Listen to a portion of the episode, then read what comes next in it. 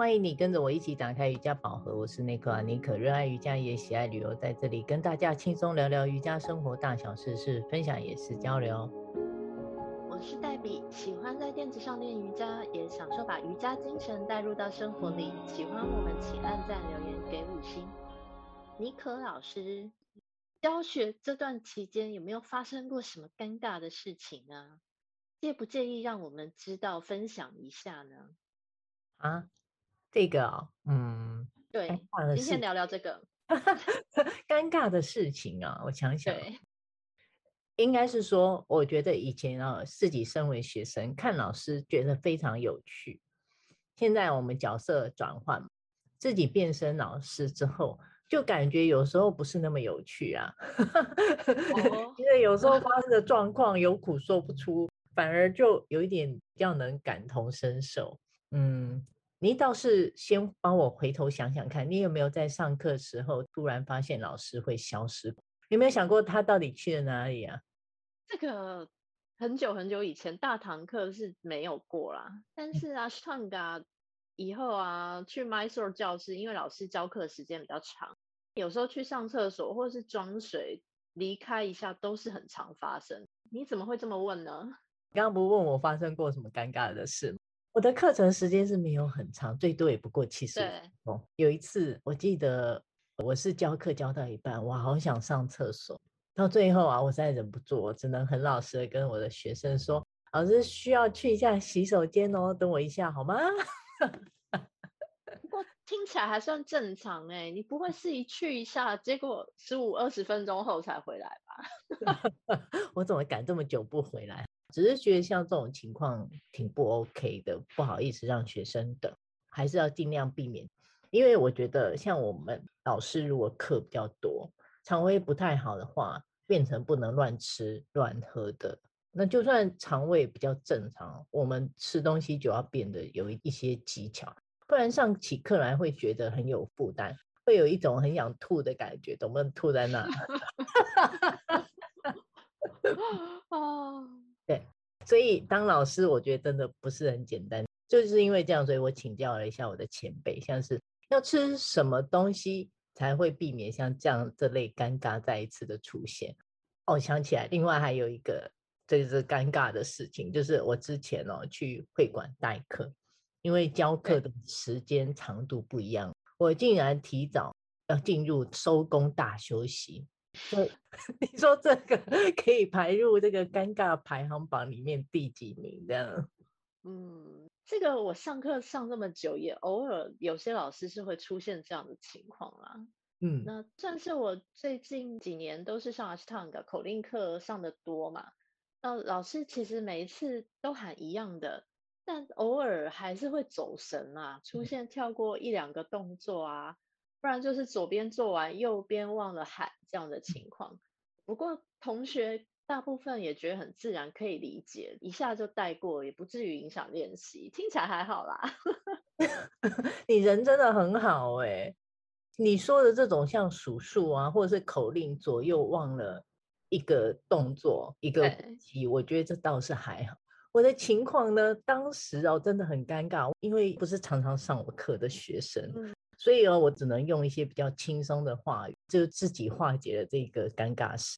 学生也就是笑笑啊，大家身子也还没有冷下来，那我们就继续啊，继续继续这样。为了避免这一类的事情再一次发生，我又再一次请教了我的前辈，他也倾囊相授。我觉得这个是教学的基本，我不想再有类似相同的错误。嗯。对，像你这样有过几次尴尬的经验，下次应该会特别注意啦。因为确实就像你讲的，如果不是很熟悉的学生，专业度上还是会有一点担忧的。嗯，对。还有，我记得也有像这种突发状况，之前有分享哦。我上一个月这个上课前就趁着空档，因为我们这个教室对面有一个酒庄，就去买了一瓶酒。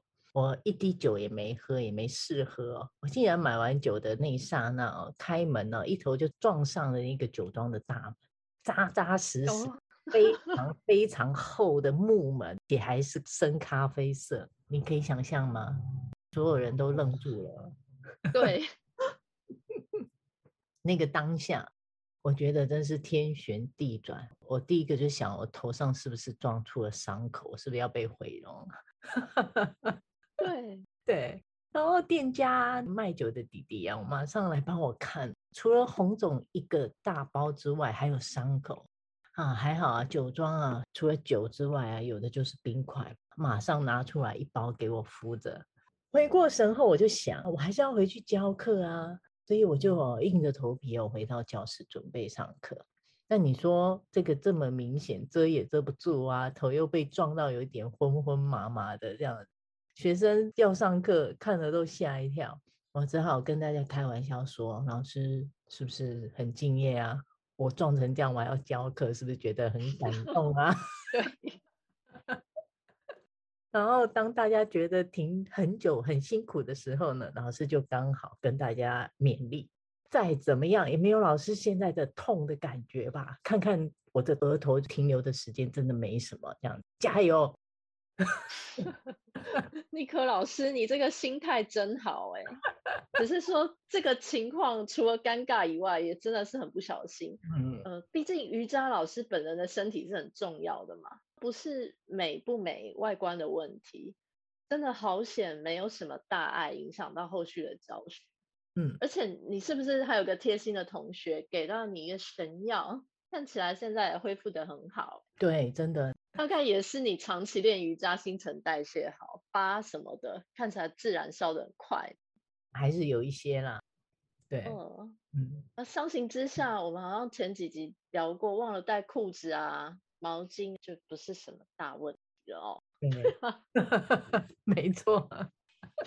那聊聊我印象中跟随过的老师好了，他们也蛮多经典趣事的哦。我之前台北的老师啊，教学年资比较长，他大概学生数量很多。有次在教室里，我就看着老师非常认真的跟一个踏入教室的同学四目相视了。很长一段时间，仿佛很熟悉似的。嗯，那同学后来也非常熟门熟路的铺起垫子，就开始要练埋了。那他远远的才听到老师又再问了一次：“同学叫什么名字？”我不记得了。嗯，同学讲了名字，他还接着说：“哦、你发型变了，我真的没认出你。”嗯，其实我心里的 OS 就是想，不认识的还能一直跟对方相似。那不是一踏进教室就会问一下吗？还要想这么久哦。嗯，他大概是非常认真在回想对方是哪位，只是最后想破头还是没想出来啦。尼克老师，你有没有类似的经验？你要好好记住你的宝贝学生呢，不然同学可能会觉得心碎了。这难免知道吗？尤其如果你的发型变化很大的话，长头发变短头发。对啊，然后或者是你的造型也是突然有一个很大的转变，其实老师真的会愣住啊，也你怪不得他。但说真的哦，我的部分，因为我发现目前来说有一个很大的问题，我学生们的样貌，因为在疫情下的练习，我们都戴口罩。对。对，其实我常常看着他们，我心中都有一个画面，他们的长相应该是怎么样。但偶尔脱下口罩喝水，被我瞄到的时候，怎么跟我想的都不太一样。所以内心的波动还是蛮大的。对，所以其实有点难记，因为你也不是说看一次你就会记得。那大部分时间大家都是戴口罩的。我很期待当不用戴口罩的时候。我觉得那对我来说，那是另外一个新的体验了。嗯嗯，另外你刚刚说的这个，我也有类似的经验。我刚刚突然想起来，我几年前我记得我还在台中当学生的时候，那时候我去上这个空中瑜伽，就是有那个挂布。对，然后我们就在这个挂布里面啊，呃，休息，在等上课。那有就有学生陆续进来嘛，那学生呢、啊，竟然。远远的看到我就一直笑，然后我就想说他为什么这么热情，一直跟我笑。结果后来他竟然以为我是老师啊，他以为我是要教课的老师哦。那时候 老师本尊就躺在挂布里面，也在修行，知道吗？他默默的听着我们的对话，我觉得超好笑的。重点是我们全部都是认识，你怎么还会认错？当老师本尊从挂布里面跑出来的时候啊，真的是很尴尬，大家都笑成一团。我只能说，这个同学就是人在心不在啦。对。我还有另外一个趣事，就是因为我在练阿斯汤加周日的课啊，练 My Soul 之前，老师都会带我们唱梵语嘛，唱诵、技术，还有体位法的梵语的练习，还有静坐。那他时常会给到同学一些小小的考试哦，就看看大家记不记得梵语的顺序啊，有没有跟到老师喊到哪。这个大概是印度 Mysore 掌门人这练习的传统，嗯，不过毕竟把这个时空场景啊拉回到中国啊、台湾，能清清楚楚记得梵语的同学还是少数人呐、啊。嗯，当然了。所以常常老师一问，大家立刻都鸦雀无声，你知道，一片安静，嗯，空气都凝结成冰了，嗯。印象中，老师是非常有智慧的，会把这个尴尬的时刻再化成大家更容易记忆的点。那中途有时候还会穿插一些说一说他印度学习的趣事啊，然后再继续带着大家念诵，加深记忆。倒是资深的老师们气场都非常强大。这些大概只是教学过程中常常发生的情况之一，他们大概没有觉得尴尬，我就是无言而已呀。啊，好了，不记得啊，好了好了，就这样啦。哎，这个我也有哦，我现在的老师也很喜欢讲梵语的体位名，但是有一些很长，而且听起来都好雷同，因为最后那几个音真的是一模一样。对，在这时候呢，当你在做，我们是边练习边讲。老师会讲，哎，接下来就做什么动作，这样就会把那个梵语讲出来。那大家就会你看我看你，突然之间大家都被按了镜子键，没有人会做。对，对话老师只好说出中文啊，那大家也是轻松以对啦。反正老师有记住啊，学生记不住那有什么关系？我觉得这就是学生的特有权利嘛，对不对？对。对，所以我觉得身为老师还有学生的角色，我说我自己不同的位置看老师或者自己就是会有不同的感受度。